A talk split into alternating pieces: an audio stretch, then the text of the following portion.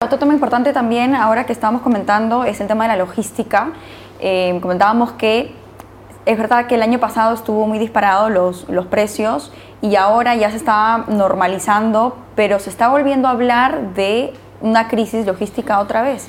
¿Tú qué, qué nos, qué nos tienes que decir acerca de eso, Jorge Luis? Bueno, eh, en general es cierto, o sea, los, los fretes estuvieron disparados a tal grado que eh, hicieron que muchas industrias y muchos importadores o exportadores debieran reducir o salir del mercado. Creo que constituye ahora una oportunidad para volver a, a retomar, digamos, una estrategia de aquellos que, se, que como comienza a bajar el tema de la logística, eh, particularmente los fletes, constituye una oportunidad para volver a entrar al mercado si es que lo dejamos. O eh, volver a retomar proyectos que estaban pendientes y que se, vieron frenados por esta situación. La bajada, imagínate, llegamos a estar a niveles de, China, que es el referente de alguna manera, arriba de los 11.000 y ahora estamos eh, 2.500, 3.500.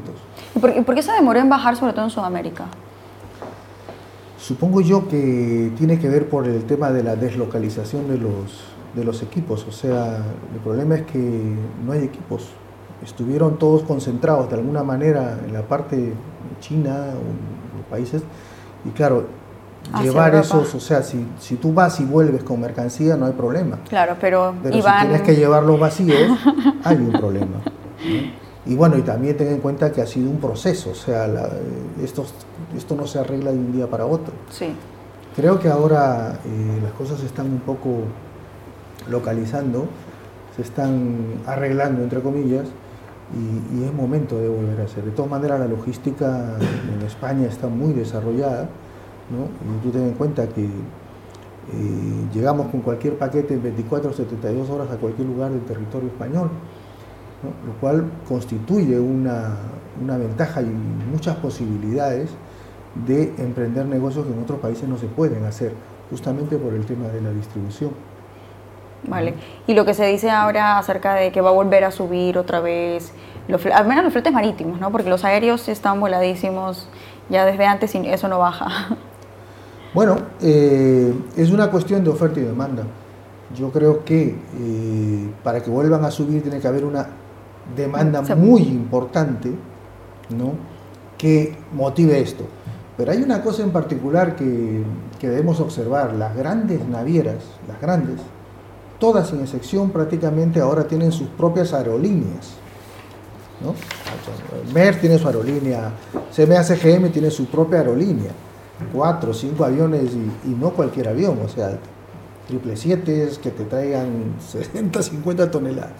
Creo que eso marca una situación.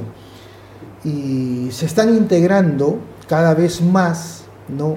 Hacia adelante y hacia atrás. Es decir, o sea, ahora también te pueden ofrecer transporte, ahora también te ofrecen despacho de aduana, te ofrecen todo el servicio integrado. ¿no? Ya, ya, ya. De momento, eh, esa situación pues va para las, supongo yo, para las corporaciones, ¿no? Como siempre, a más grande, pues tienes que ser muy grande para ser atendido adecuadamente, ¿no?